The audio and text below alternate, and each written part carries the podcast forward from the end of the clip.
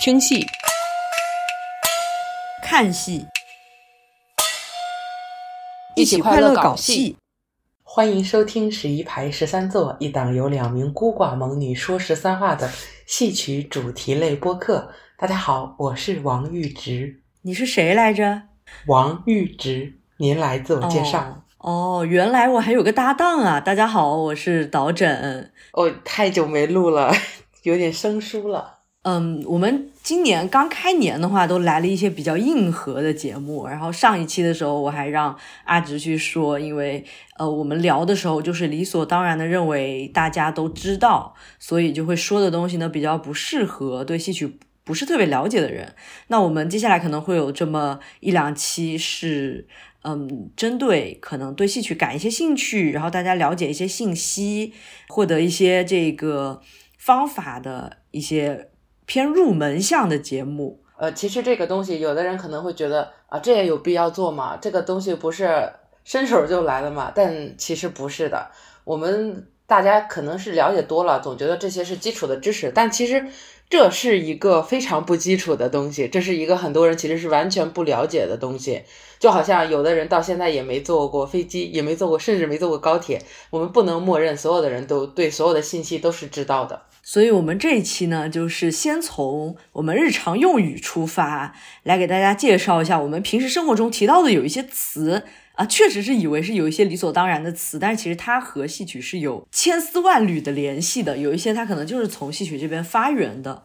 毕竟我们比较古老的一些呃娱乐形式嘛，就是戏曲为主。那原来的话也没有电影、电视剧，没有影视剧。等到原来的词沿用到现在呢，可能就也被运用在了比如说影视圈，或者是平时日常用语。潜移默化当中，总觉得这些词。好像和戏曲没关系，但其实它就是戏曲里的一些专业名词，或者是专业的一些用词。对对对呃，介绍完了主题，我们先再来插一句啊，我们节目呢现在就上线了爱发电平台，之前一直没有上，为什么呢？是因为我们呃做了一些周边，包括之前的那个小卡，还有呃新做的就是鹅老师画的我们一周年的一个明信片。然后还有再加上我们之前的一个黑白的一张图，然后我们把它做成了贴纸，就是很漂亮。但是呢，呃，要寄给大家的话，全包邮的话，这个东西是比较困难的。所以我就在爱发电上呢上了几档这个支持我们的发电项目，其中一档呢就是你付一个十块钱，然后呢我把这个邮费给你算了，然后把这个周边寄到你家里。啊，然后后面还有几档是周边套餐不一样吧，然后还有关于我们节目的一些赞助哈，一些甚至是冠名，大家可以去爱发电上看一看，到时候呢我们会放在 show notes 里。如果你不是小宇宙的听众的话，也可以去我的微博啊，叫导枕，为我们发发电什么的。因为做这个周边呢，花了一些成本，就是尽量可以把这个成本赚回来，我们就差不多了。本来其实也没有想做什么东西，但是因为印完那个小卡之后，发现。真的很可爱，也蛮多人想要的。我自己就已经寄出去很多了。其实印，说实话，印那个卡没花什么钱，但是那个邮费，我我真的是我在那寄那个东西，那个那个快递网点问我说：“你这个你这个东西有你这个邮费贵吗？” 没有，确实没有。对，所以我们是有低档是就相当于是你付邮，然后后面还有对我们有一些赞助的，就大家可以就根据自己各取所需吧。如果喜欢的话，就去爱发电上看一看。那就开始我们今天的正式内容。首先呢，先来一些比较呃最近可能比较贴切的吧。我先来一个啊，就是票房。票房这个词，因为最近电影上的特别多，我也一直就是马克想看这个想看那个，就已经看完了那个什么宇宙探索编辑部，然后又想看。重映的大船就是沉没的那个大船，然后还有比如说什么爱很美味这些，我们平时都会说啊，这个电影的票房怎么怎么样，就是说这个电影或者这个这个戏它的销售情况卖了多少钱。但是呢，它还有一些什么意思呢？就是之前其实扶苏也有说到啊，就是也是比较理所当然的，就是说像我们什么加拿大的票房。然后这个时候可能我不知道会不会有人误会啊，就说他们加拿大卖卖票卖的怎么样？不是，是票友们唱戏的地方。对，票友玩票的场所就叫票房。他连这个就是性质都变了。对你像这个票房，它原来的引申的意思有很多，像这个票友玩票的地方叫票房是一种，剧场卖票的地方它也叫票房，也有就是现在像这个商业用语就是销售情况的上座率，它还叫票房。所以说票房的时候一定要注意语语境，但现在大家总是默认票房就是卖了多少。其实你从这个词去出发，票房那就是票友们玩票的地方，就是这个房子。其实，其实说真的啊，票房这个词最直接、最那个对号的那种，就是卖票的房间，票房吗？那其实延伸下来的话，就还有另外一个也是非常非常常用的，就是彩排。彩排所有的东西，就为什么我小时候其实是有疑惑过的，为什么叫彩排？就我可能幼儿园的时候就有听过这个词。我们幼儿园的时候不是有那种什么呃，带着那些小朋友在街上，有一点像去春游或者是在街上采采风啊什么的，他会有一个彩排，就是让大家排排队啊什么的。在想这个彩到底是在哪里？是要让我们拿着彩带去排吗？太硬了，这太硬了。我我小时候只是会疑惑，呃，彩排的意思，呃，它是不是就是说大家进入到那个状态了，只是不演出的那种状态，那个感觉在那儿了，就叫彩排。但是我想应该也差不多吧，反正状态在了，只是还没正式演出。说到彩排，还可以说到，比如说有一些用语叫响排，就是响声的那个响。这个的话，一般不会用在别的地方，就是用在戏曲里，就是他们带乐队的一个彩排嘛。但是这个彩就指的是你在脸上就上油彩了，你扮上了，是这个意思吗？在戏曲里边，彩排不就是全部都装弄上，就是其实跟我刚才想的差不多嘛，就是办上，然后乐队老师所有的人都在了，咱们不演出，只是走一遍，然后正经的来一遍这种彩排嘛。想排就是没有办上，大家呃有乐队啊，有各种老师在，然后一起走一遍这个呃也但是没办上，这不是想排嘛？怎么说呢？现在不管怎么样，就是你开个会前前面嗯那个准备的人准备一下，都会说一声啊，我们彩排一下，感觉彩排这个词已经被滥用了。对，就因为它好用啊，而且这个意思就是一旦说彩排，那大家就都知道他他要干嘛了。然后哎，对了，我我要说一件就是。我们我在搜这个资料，就是关于彩排的这个解释的时候，他注释了一个错误的用法，就是带妆彩排。哦，就像是你那个什么凯旋而归是一样。对，凯旋而归，它是一样啊。就是他还举了一个事例，就是哪一年的，就是凤凰报播报的一个新闻，说什么哪一年的春晚。各各个演员主持人带妆彩排都有，然后说的那个演员主持人他说的是名字带妆彩排，然后那个注释上面写着错误示例，我就真真有。那其实戏曲还有一些，比如说经常用的，比如说就走地位，舞台在那里，然后演员自己呢就上去想象一下演出的时候他是怎么样走的，怎么样一个呃调度的，然后他去熟悉一下这个场子，因为每一个舞台其实有点不一样，那这个就是又更基础一些了。也比较，比较方便，配合也要配合一下灯光哦。当然不配合上月的灯光，上月的灯光哎呀，主打一个乱来。这边我们其实还有一个，也是我非常想说的，就是反串。嗯，反串这个词现在用的也太多了，比如网上的反串黑，对吧？嗯，就是其实它已经变得有一点，就是说你在假装，你在。就是在演这种感觉，对，在戏曲里面，它其实是专业的那种用意嘛。因为就，哦，我要举一个例子，梅兰芳，她演女人，她是本宫，她没有在反串，她自己的行当就是青衣，他演女人，他理所当然。他去演那些男性角色的时候，那他那个时候就才叫反串。要看这个人的本宫，而不是看这个人的本身性别。本身的性别和他的本宫是没关系的。吴凤花，她演祝 祝，她演祝英台是不是要反串？她演梁山伯，那是她的本宫，她没有反串。这个词，这个本宫的宫呢，就是工人的这个工，就是说他平时呃，就是去钻研演的是哪个行当。就刚才提到的那个吴凤花老师呢，他是一名小生，一名铁血小生，经常 演一些什么将军啊那种很帅的。他之前我前段时间看了那个他唱。原派的原派是花旦嘛，就他唱那个断肠人，就是他那个一嗓子嗷嗷一嗓子出来之后，那个粗的呀。那虽然她是一个女人啊，但是她唱女人的唱段呢，就会非常奇怪啊。那这个就是一种反串，对，这也是反串带给大家欢乐的地方。那当然也有是那种正经的演出，他他去反串一个角色，他正经演，但是他也是带反串的。说到这个反串和本宫这一点呢，其实有一些演员他们本来就是本宫不同的行当的，那这应该怎么算呢？就比如说黄慧，又演小生又演老生。因为他的本宫是老生与小生，所以他演老生和小生都是他的自己的本来的行当，他没有在反串，他就是正经的在演的。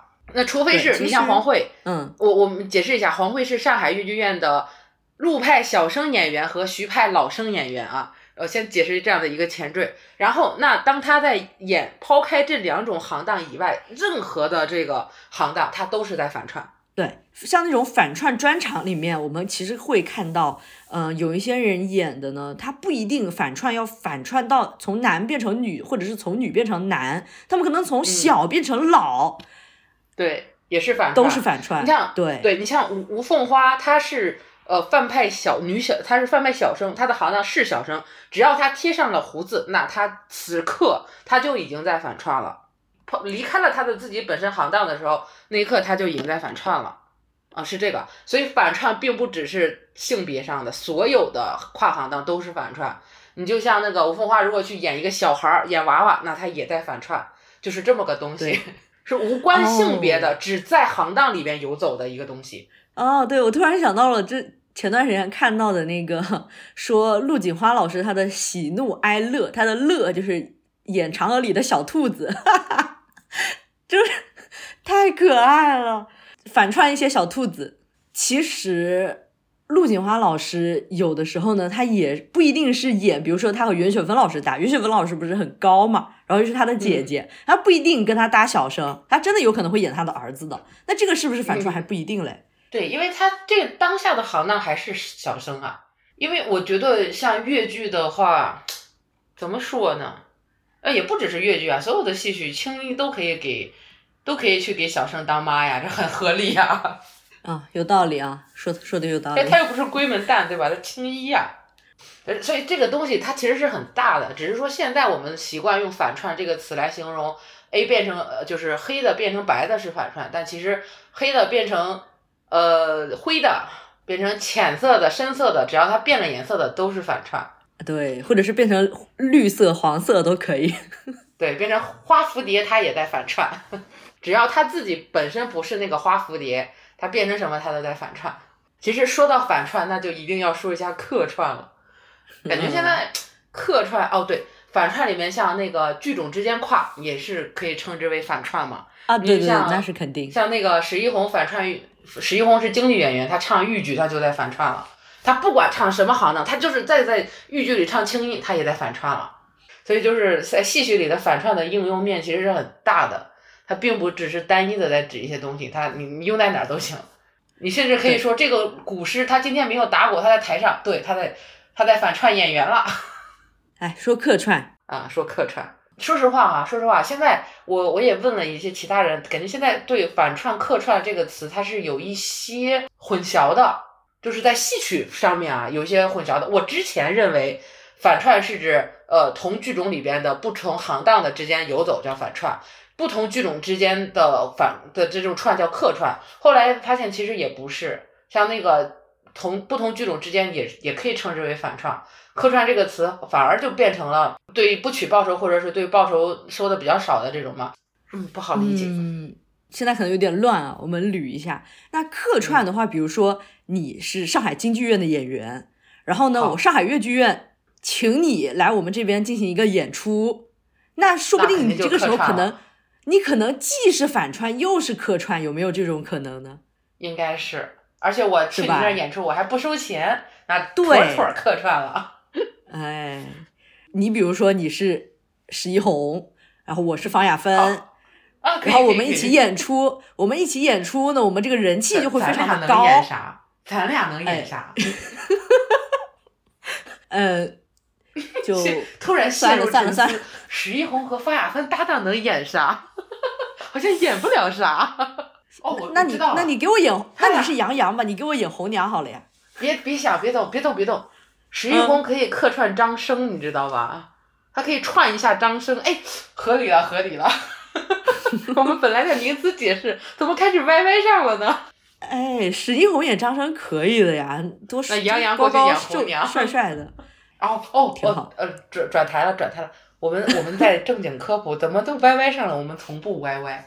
说到客串吧，之前在看那个《重启人生》的时候，里面就有说到，啊，这个友情客串这个词，可能大家会以为这个东西真的就是，比如说今天演员的朋友去片场玩儿，然后呢觉得，哎，这个角色我是不是可以演一下？然后我们来帮你呃浅浅的演一下，这个叫友情客串，其实全都是排好的，只是说。呃，你戏份不太多，然后呢，你是意思意思来一下，你戏份不多，但是你又是一个比较有名的演员，我们总不能把你放在演员表的很后面吧？那就单独列出来，就说哎，特别出演或者是友情客串，啊，这个就呃单拎出来了，都是都是有这个人情在的 主打一个就是用他的名头骗一些人进来看，啊，对对对对对，对吗？所以方亚芬和史一红两个人演出的话，票房肯定是很高的吧？那肯定是，那这个没有在骗人，如果真的要演张生的话，那肯定是好看的呀。对，那安排吧。那个跟那个小小史跟小芳说一下，安排安排啊。马上马上啊，下个月就下个月就在算了 算了，闭嘴吧。说到这个，大家会误会的，还有一个最大的误会就是压轴。其实，其实我跟你讲，我们刚开始在写这个的时候，我是把压轴和大轴是写在一起的。后来我为什么删了？因为我知道我们在聊压轴的时候，必然会聊大轴这个事儿。大轴就是压轴的那个压换成了大，大家可能都没有听说过这个词。压轴一般是排到到是到二嘛，大轴就是到一嘛，就很多人都会觉得最后一个出来是是压轴，其实就不是了，因为他们最后一场，因为以前演戏它是很长啊，一演演一个下午，然后演越越到后面，其实大家的注意力就不集中了，这这时候就是你也不想让观众走，对吧？你就把重要的演员放在道二。放在那儿之后，大家就觉得，哎呀，后面还有名演员还没演呢，我们得看，就不能走，就在那儿看。就看完他之后，到最后一出戏的时候就开始送客了，就想让你走，他就会把最后一个就是没那么好的放在最后一个，就是让你走的意思。所以压轴的意思，它其实是分量最大的，而反而大轴最后一个那个其实不是最重要的。就你可以理解为，如果你去看一个 live house 或者是一个音乐节，可能倒数第二个人是这个非常有名的一个歌手，但是到最后呢，他还会放一点，比如说什么让 DJ 在上面放音乐啊，这种这个时候你是可以听着这个音乐一边就离场的。但是我们现在呃音乐节这种 live house 基本上也就是把最重要的人放在最后，也不会单独那个让一个人就是在最后大家可以走，那这样是不太尊重人，就有点。但因为啊，因为戏曲是角儿的艺术嘛，那有的演员自己本身知道啊，我就是这个地位，我最后一个演出就是希望，就是把大家哄好，让大家走，然后角儿在在我前面，角儿展示完之后，角儿可以走了，那这些观众就靠我来送，所以大家是有比较清晰的这个、这个分分位的。你像现在你要这么搞的话，就像你说你们说的那种东西，这么搞的话会让大家觉得啊，人家在上面演我走不合适吧，不尊重人家吧。那在戏曲里其实是不通用的这个东西。对对对，但是其实这个用不用对的话，也也无所无什么所谓的，大家怎么说的习惯就怎么来吧。最后一个压轴的话，放在现在也，因为它确实是最重头的，那也没有什么好说你说的不对的。对，也无所谓啦，因为你当你一个词错了，大家都这么认为的话，那它就是对的了，已经，对吧？也那个嗯一骑红尘妃子笑，对吧？哎，这个不行，这个不行，这个太恶心了，我真的觉得这个不行。谁谁要一骑红尘妃子笑啊？你骑在那个红尘上啊？真是的。这个东西无伤大雅啊，它跟这个一骑这个不一样啊，这个确实是恶心，但这个压轴和大轴这个现在已经没有那么明确的分析了，对错也无所谓了，你愿意用对可以用对，愿意继续错着也可以继续错着，没关系的。对其实刚才也有在说嘛，因为压轴的人可能他的戏份是最多的，那这个戏份现在也用的是很平常的。你你来来一个带儿化音的，来北方人上就戏份儿啊，戏份儿，份儿，就很明白，他他在原来的意思就是指，对，就是指你能在这场演出里拿多少钱一个份儿，你的份儿。所以他原来的意思其实就是你你赚你在这个里边得了钱多少钱嘛。后来也引申为就是说你在这个台上词多不多，你的出场多不多，那这个样子也是，其实和报酬是关联的。因为还是要回到那那个那句话，就是戏曲是角儿的艺术。那所有的戏份肯定都紧着主演来呀，你自己一个龙套，你还想有多少戏份呢？对吧？刚刚我们突然意识到一件事情，就是这个压轴，它是读轴还是读咒？后来我们百度了一下，嗯，它读咒。如果前面我们读的不是咒的话，那是我们没文化。对，但是读压轴加儿化音好像也没什么所谓啊。对，压轴大轴，对对吧？因为北方人嘛，都是习惯，有很多都是儿化音，就像就像这个戏份儿，对吧？我们怎么可能会读戏？你的戏份是多少？哇，好别扭！那肯定是你的戏份儿有多少？你的戏份额是多少？小狗鹅，大前门鹅，哦，没有没有，大就读前门，不是前门，前门是前面那个门，前门是北京的北京前门。诶，那再来一些，比如说来一些可能和演出没有那么相关的一个词，叫打圆场。打圆场这个词，我们平时一般会怎么用呢？就是说两个人吵架，然后呢出现了第三个人出来打圆场，就是出来劝和。为什么呢？为什么会这么用呢？气氛突然迷之诡异了起来，就需要一个人出来打个圆场，就是好像。现在的意思里，它有一个打破当下的一个局面的感觉，就是打个圆场。哎，我觉得他其实，在戏曲里也有一种可能，就是因为他属于中间一个穿插进去，他会突然一下好像安静下来看你在这边走圆场，他会突然一下和前后的气氛都不太一样，会不会是因为这个？还是说只是因为他圆？他毕竟他在场上那么圆着走，是为了展示一个距离嘛？不可能说是就梁山伯去那个去去那个英台家里。两步就到了吧，他得匆匆忙忙转几圈，让你知道他他真的很奔波吧？对他就是打圆场呢。其实，在舞台上走圆场，就是为了表现一个距离，就是我好像赶了非常多的路，他总不可能就真的是我从这边走到那边，对吧？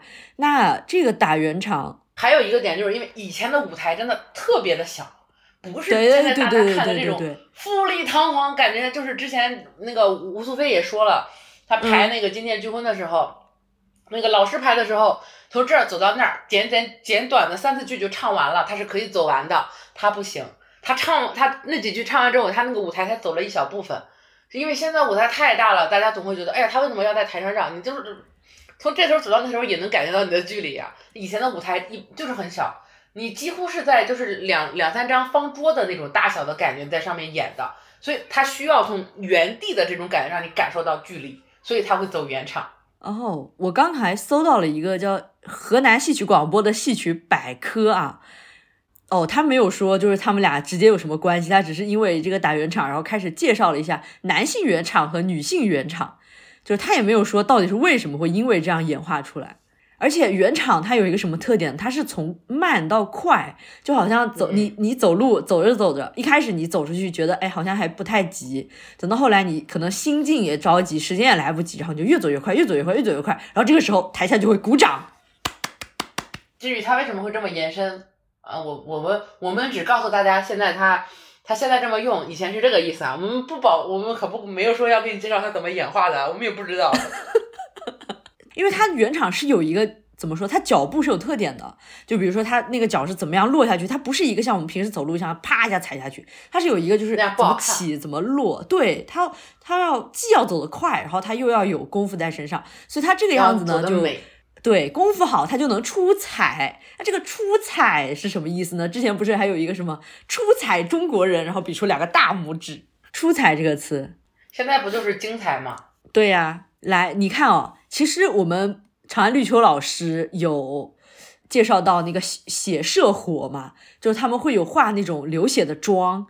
其实你平时也可以这么想，你挂彩带彩了，这个东西是不是流血呢？那其实戏剧表演时，你在那个在打戏里，哎，你涂红色，就像那个血社火一样，他会在你头上插把菜刀，然后边上画点红红的，那这个叫出彩啊，这完全不一样了呀，就对呀。本身的出彩的意思其实就是一种造型，对，一种有点形象上的一些改变。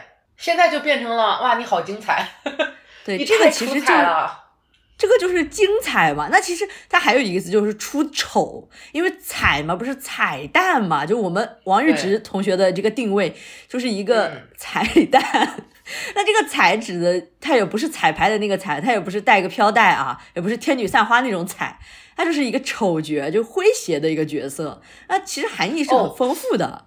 哎，我我觉得就是为什么彩蛋会用这个彩，因为他们彩蛋会让让自己为了表示自己的诙谐，他会把自己的脸涂得乱七八糟的，啊，对，对吧？色彩过于明艳，对，嗯，色彩过于鲜艳，就让大家觉得，哎，看这个彩蛋，就是这个这个我可以理解。出彩变成了现在这个意思，真的还是蛮神奇的。哎，出彩中国人，流血啊，没事儿，没事儿，没事儿，没事了。哎，啥玩啊？紧急刹车。现在我要跟导真老师叫板，就是那个手指从自己的那个鼻擦过自己的鼻尖儿往上挑，叫板，这叫叫板。你哎就你压的找是吗？你压找抽是吧？叫叫板你瞅什么？瞅你咋地？这只是叫板，本身是什么意思？它原来是什么意思？因为我们平时说的那个板嘛，就是节奏。那这个板和这个板一样吗？就是有相关吗？板式节奏是有关的，因为你念白念着念着呢，会开始唱。你这个时候怎么样预示你自己会开始唱？这个其实就像呃越剧影派的那个起腔一样，你唱到这里的时候。底下人就知道你 哎，准备要开始唱底下一个非常有名的唱段了。你起完腔，底下就已经开始鼓掌了。戏曲当中把最后一句那个 那个白节奏化处理，让那个乐队老师知道，哎，我来了。哎，我来了，准备了。叫节奏了，叫节奏入进来了，叫板嘛。其实这个词和你挑事儿还是不太有直接的关联，就从它字面意义上去看，嗯就纯纯是因为原本就为什么呢？所以为什么呢？它和它既和原来的这个意思没有关联，它又和这个词的字面没有关联，为什么会这么演化呢？那我们这期录的意义就是给大家抛出来一个又一个问题，是吗？大家哎快去查查为什么呢？你去查一查，然后到时候再来评论区告诉我们。帮我们这两个文盲扫扫盲。我们只是想告诉大家，它现在的意思和以前不太一样，但是在大家习惯性用的一些词汇，它其实出自于戏曲。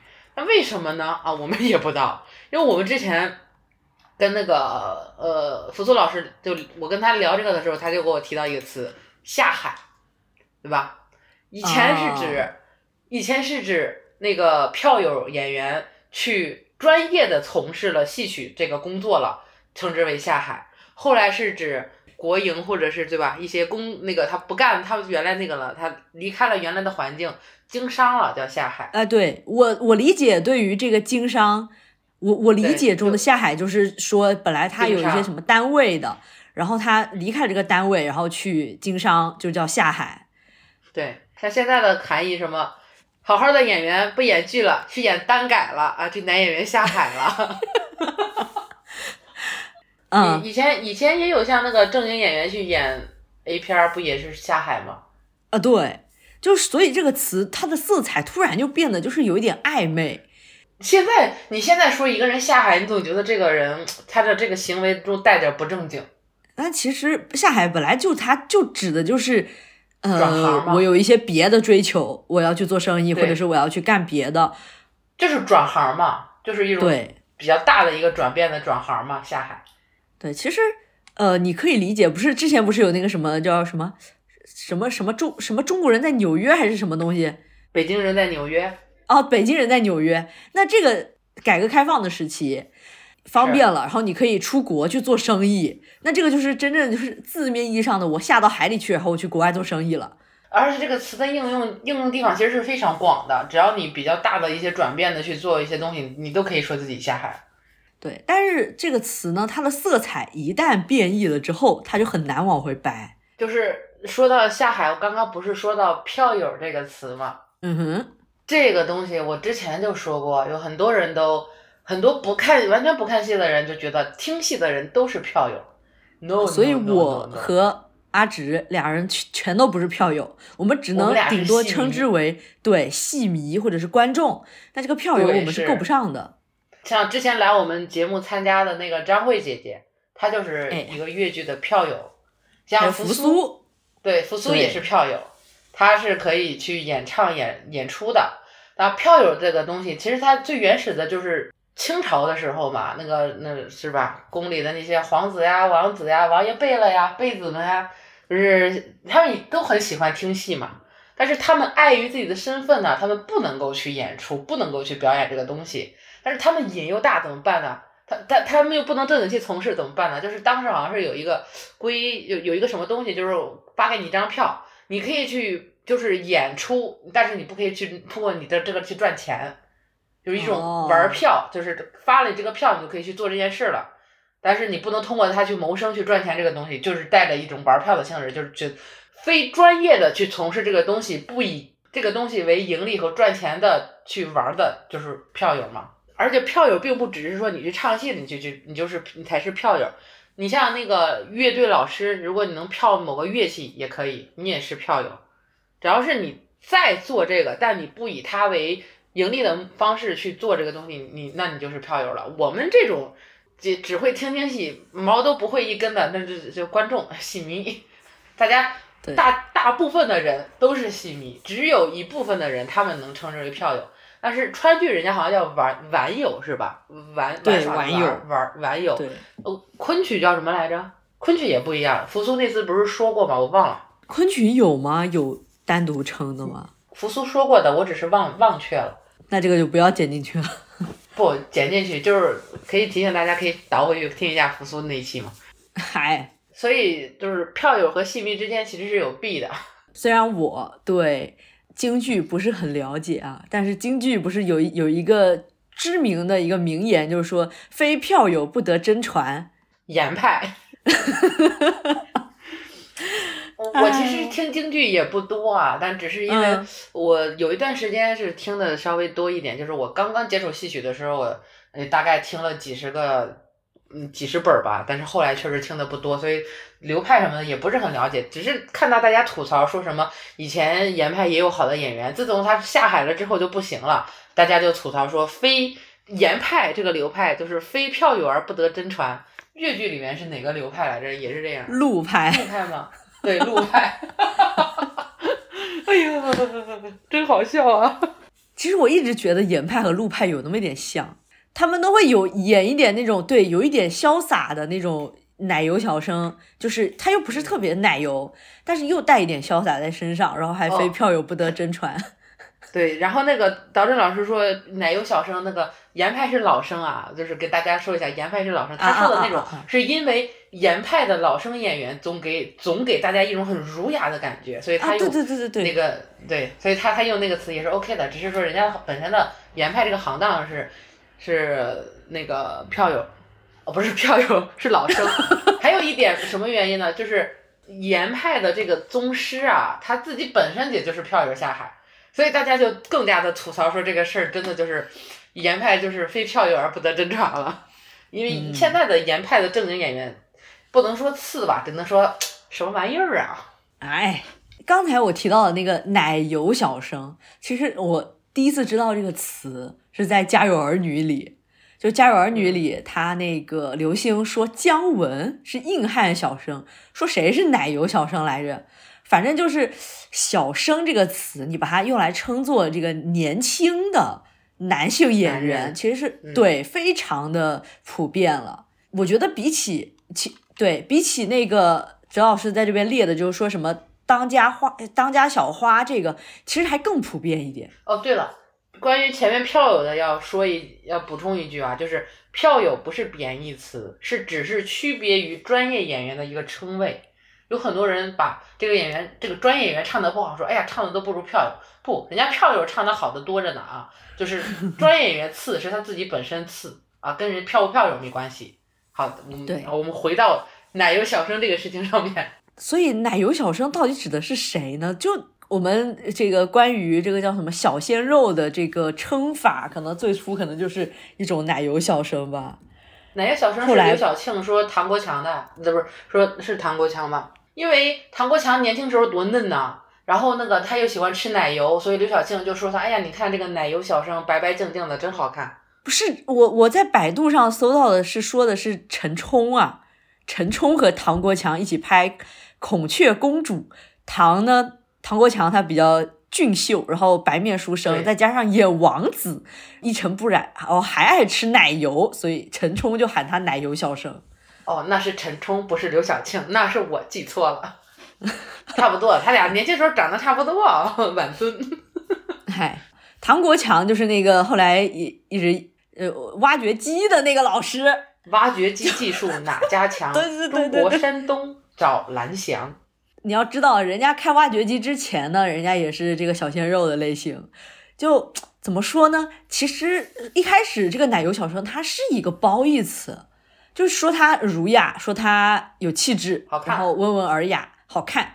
到后来呢，就就说他可能呃有一点，就就是我们所谓的可能缺乏阳刚之气啊。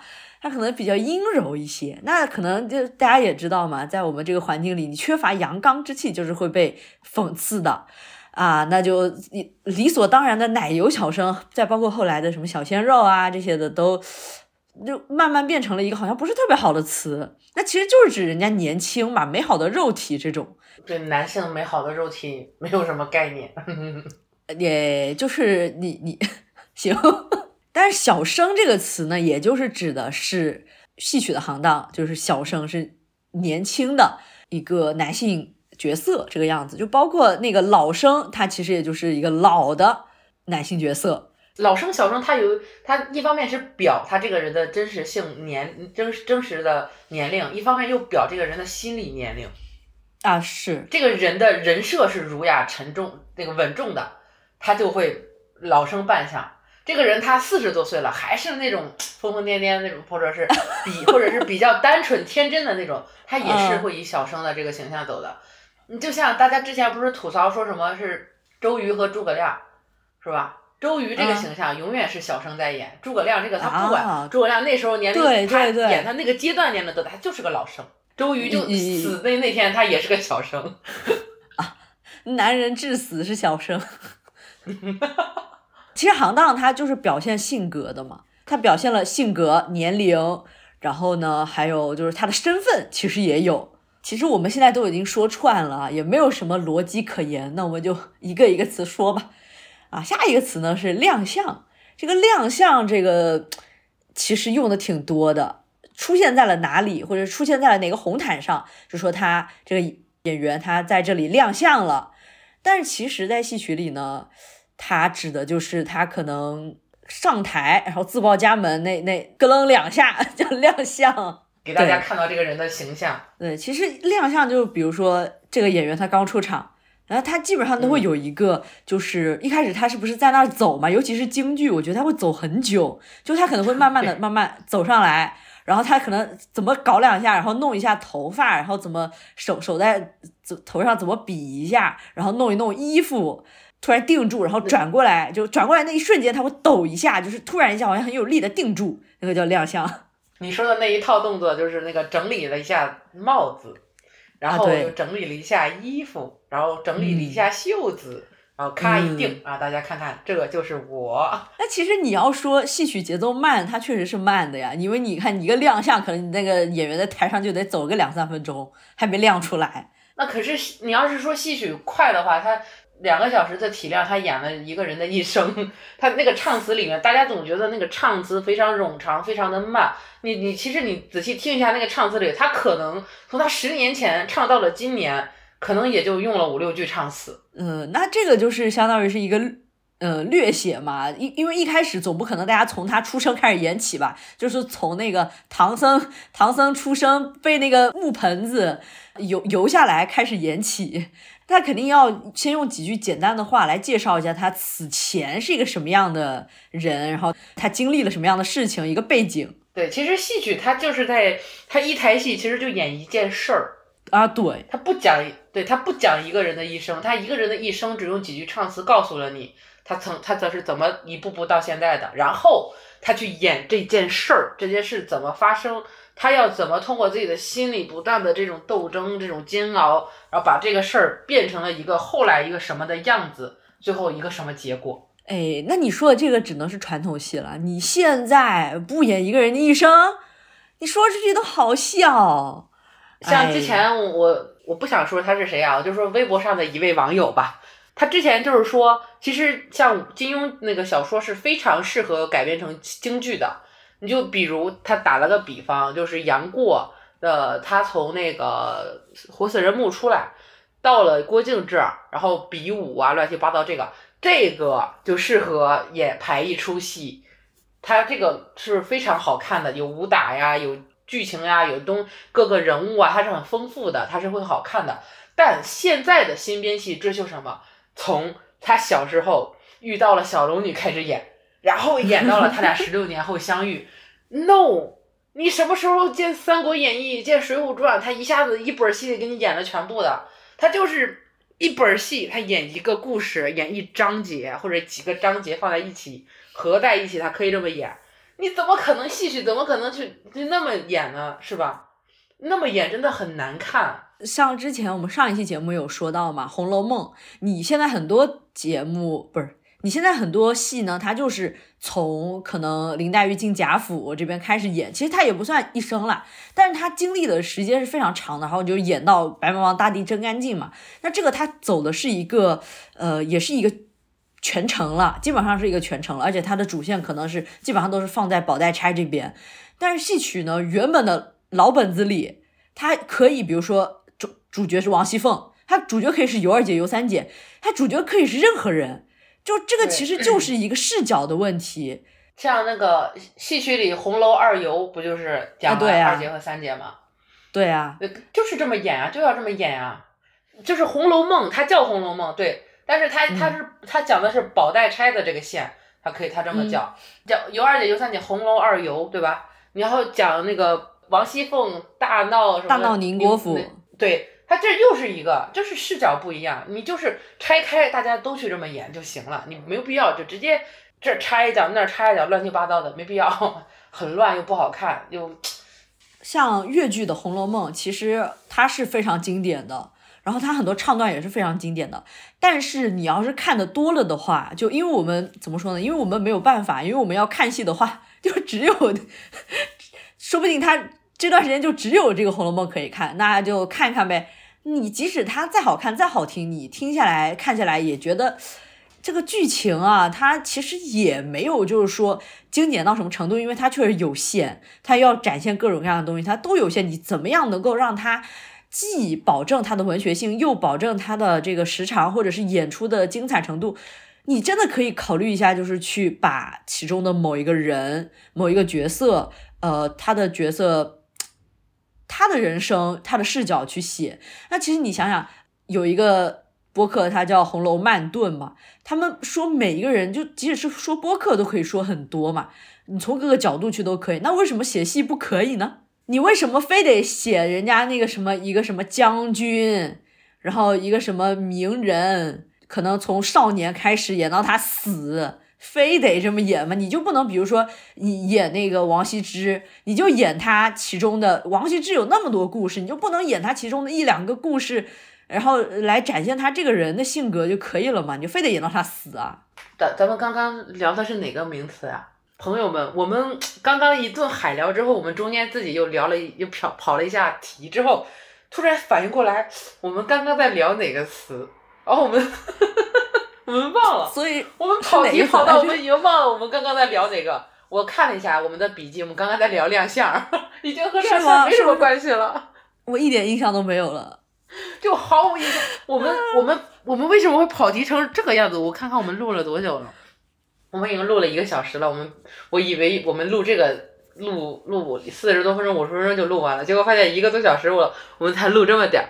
我现在我们来说一下“跑龙套”这个词。但我觉得他的原来意思和现在的意思没有改变。对，在戏曲里边，跑龙套也是指那些不就是边边角的那些角色嘛？就比如像群众演员，《锁麟囊》里面抬轿子的，呃，那个打锣鼓的，或者是那种发大水啦，然后快跑呀，这些人都都是跑龙套的，跟现在的那些一样啊。你躺你躺在那边演个尸体，你也是跑龙套的呀。觉得他原原来的意思和现在没有没有变化。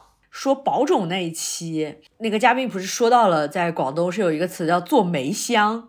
那这个词我们当时很很不理解，为什么是做梅香嘛？其实梅香就是一个小演员的代名词，就有点就像是跑龙套。我们当时不是很疑惑吗？我们当时说梅香它不是一个某一个人，其实嘉宾也以为做梅香就是你要去演梅香这个人，其实他演的就指的就是梅香就是一个一个小丫鬟或者小丫头这个样子。就有点类似于跑龙套，做梅香这个，我觉得还有一点就是梅香这个名字一听就是个小丫鬟，对吧？对。说到这个，呃，一个著名的戏曲电影啊，《柳浪闻莺》，戏曲电影贼好看。你推荐大家，就是你如果没看过戏曲的话，你不要去看；如果你喜欢戏曲的话，一定要看，非常好看。他们那个里面的那个主演啊，嗯。这个主演叫银银心啊，我那次就跟朋友吐槽，我说这个编剧怎么想的？起早贪黑给他起了个丫鬟的名字。哎，对，银心是谁呢？银心确实是某一个人，他不像梅香一样就是指小丫鬟，银心他指的就是祝英台，他的那个书童丫鬟。其实这个电影啊，这个电影我当时就是还。带有一丝期待去看了一下，就实在是我我我不行，只是因为我不行啊。然后我就看了大概十几分钟之后，我就退出来了。呃，但是我知道了他的一个主角叫迎新，另外一个主角叫垂髫，以这两个呢都是小孩儿小孩儿嘛，垂髫黄发垂髫并怡然自乐嘛。你垂髫就是指十几岁小孩儿。我没有看完，我就不理解为什么他要让两个花旦啊去。叫两个小孩的名字，说不定他人家有深意呢，只是我们不知道。男男男主还叫龚玉善呢，龚玉善其事，必先利其器，就 就很像那种利一下其器吧，就就很像那种就是什么，就写那种言情小说给主角硬要起那种就是诗歌里面的名字的一种感觉吧，我觉得这三个名字凑起来都没有一个初中文凭的感觉。人哎，人家这个原著的作者好像是拿了什么什么什么奖来着？嗯，那没事了，那可能可能就是因为我初中没毕业，所以理解不了其中深意吧。嗯，有可能。好，我们进入下一个词，我们都聊到了跑龙套，那就要聊一聊台柱子。台柱子就是说把这个台子要怎么顶起来呢？就是靠这个柱子。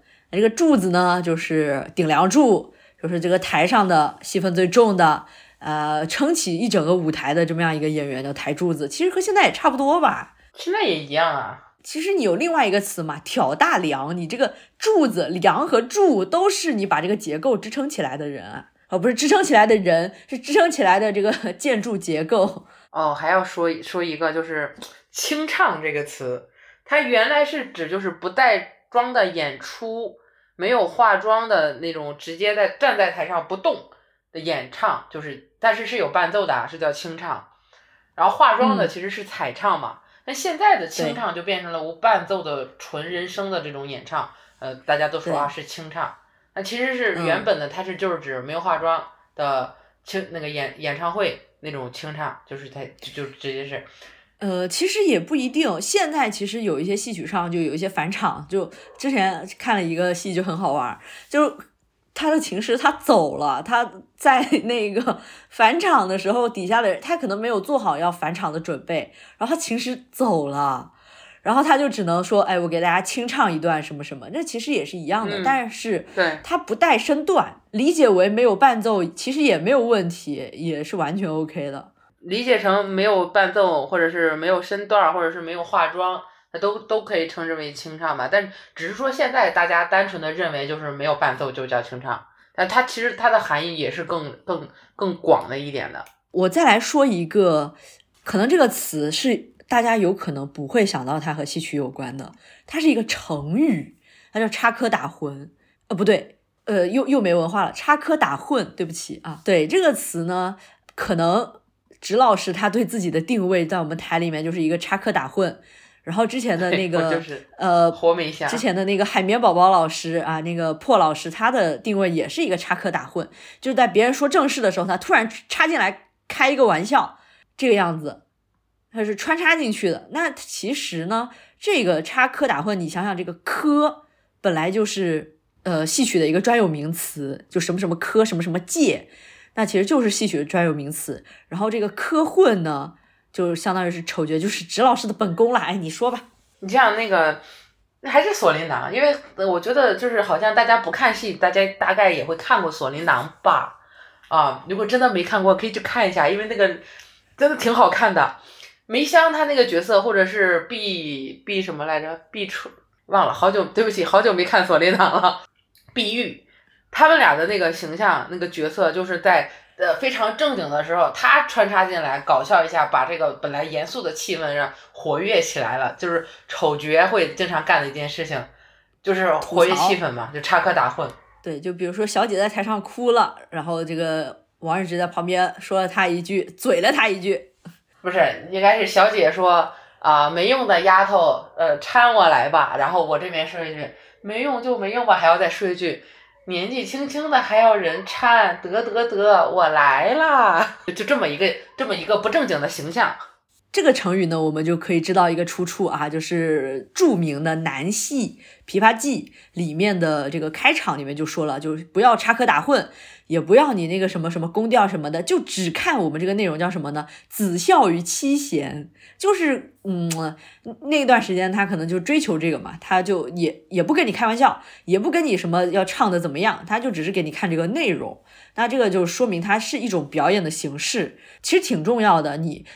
一个戏如果没有丑角，呃，尤其是京剧是吧？就没有丑角的话，其实是挺难演的。一个戏里面一定要有一个丑角穿插着，让你不会觉得这个戏过于沉闷。因为京剧里面，京剧里面不是还有一个话叫“无丑不成戏”嘛？丑角也是那个，也也说是什么戏京剧祖师爷呀？啊，毕竟是什么谁李隆基还是谁？他他他自己把丑角往脸上画那个豆腐块是为什么呀？叭叭的一大堆解释，就表示丑角在京剧舞台上的重要性。但其实也有很蛮多戏其实是没有丑角的。对，其实说到丑角，就有一些怎么说呢？我刷到过有一些视频，就是截的一些丑角抖包袱的，他们抖的一些东西，他就是用你现代的词，就比如说什么。你扫什么二维码呀，或者是什么什么做核酸啊这种的，就它可以穿插进去这些不是嗯古老的词，它可以用你现在生活中的东西去跟你开玩笑，所以大家有的时候真的就是会被逗乐。嗯，就疫情期间说什么，哦我要绿码，我要绿码，可不是嘛，没绿码你都进不来这个这个这个演出现场，就类似这种话。丑角是可以在台上自由发挥的，只要不，嗯，然后只要你能让让人就是好笑逗乐，都可以自由发挥嘛。对，所以呃，这边搜出来的是这个插科打诨，它的近义词是什么呢？是油腔滑调、油嘴滑舌、嬉皮笑脸啊，就是哲老师那个呃，多多谢。还有一个词其实是我提出来的，是因为我们当时在。呃，听川剧那期小陈老师在说的时候，他一直提帮腔帮腔，那我就反应过来，就是帮腔这个词，其实在平时生活中也有用到，就相当于是一个人指责另外一个人，然后第三个人呢就不是出来打圆场了，而是出来就是说帮着他，帮他说话，帮衬他这个样子。是，嗯嗯，对对。哎呀，天爷！对，但是老师说的是对，就是这个意思。哎哎哎哎，闭嘴啊！呃，听过之前节目的也知道啊，像那种呃湘剧、川剧里面，它会有帮腔，就是说是后台有人在唱，或者是他甚至把这个帮腔放到了台旁边或者是台后面都有可能。只是说他不是舞台上的演员，他不是一个演员，他只是出来像旁白一样的来衬托演员的唱腔，来渲染舞台气氛，或者是甚至可以起到吐槽的作用。它是一个戏曲的一个非常大的一个特点。其实黄梅戏也有帮腔啊，这我怎么不知道呢？I don't know。嗯，说完帮腔，然后我特别想说一个词，就是草台班子。嗯哼，就是我们以前的，对，以前草台班子不就是指那些乡下民间的这种艺人跑那个跑江湖演出嘛？没有一个真正的舞台，就是在田间地头，就是平地上演出，或者是有几张桌子拼拼，就是可以直接演。有这种几团里可能只有几个人。搞一个乐队，然后几个人在台在台上，可能化妆没有什么化妆可言，衣服也没有那么好，这种非常民间、非常接地气的这种，不是称为草台班子嘛？现在的话就就是被称就是那些不专业的，搞得乱七八糟的，我们吐槽说啊草台班子。其实本身这个词，我觉得它不是原来这个词没有贬义词，对，它就是一个陈述。就是在说他们不是很很有钱的这种团演出团队，啊，草台班子。还有一点就是他们演出的地方比较艰苦嘛，没有正经的舞台，所以草台班子嘛。现在就是好好的团搞得乱七八糟的，跟草台班子一样。呃，要说到这个草台班子的时候，其实你。越剧刚刚开始发源的时候，他也就是草台班子，他在人家院子里面随便搭了两个不知道是什么东西吧，反正就开始就唱了，这就是草台班子，他说不定连伴奏都没有呢。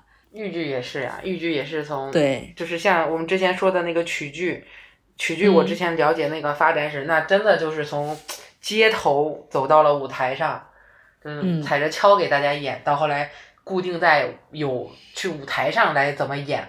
后面又开始形成了演出的像你乐队啊什么的那个，后面陆陆续续的规范了起来，它才有了现在的曲剧。最原始的就是几种唱腔翻来覆去的用这种，就非常简单，没有什么东西可言，就是在在地面平地上走来走去给大给大家演，有一种他甚至你我在了解的时候，我都觉得以前的艺人真的苦，就是纯要饭的那种感觉是非常浓烈的给我。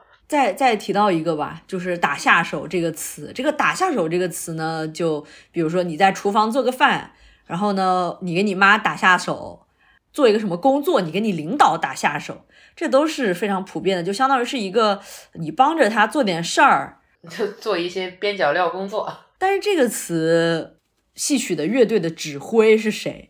一般都是那个鼓板，就是他打鼓的那个人是带领这个节奏的。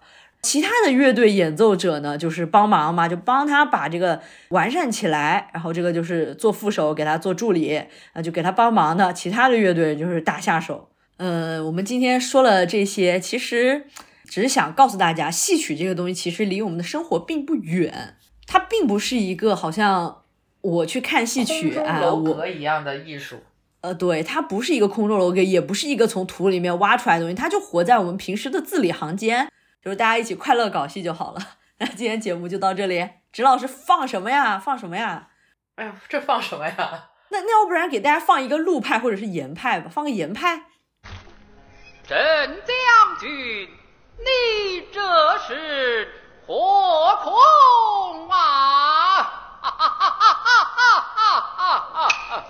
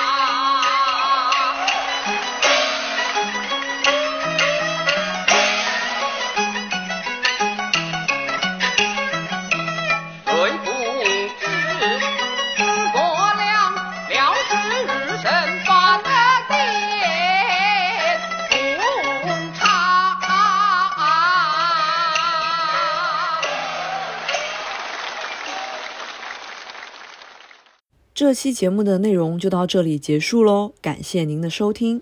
如果觉得我们节目还不错的话，订阅、关注、评论和分享给你的朋友，都是对我们莫大的支持。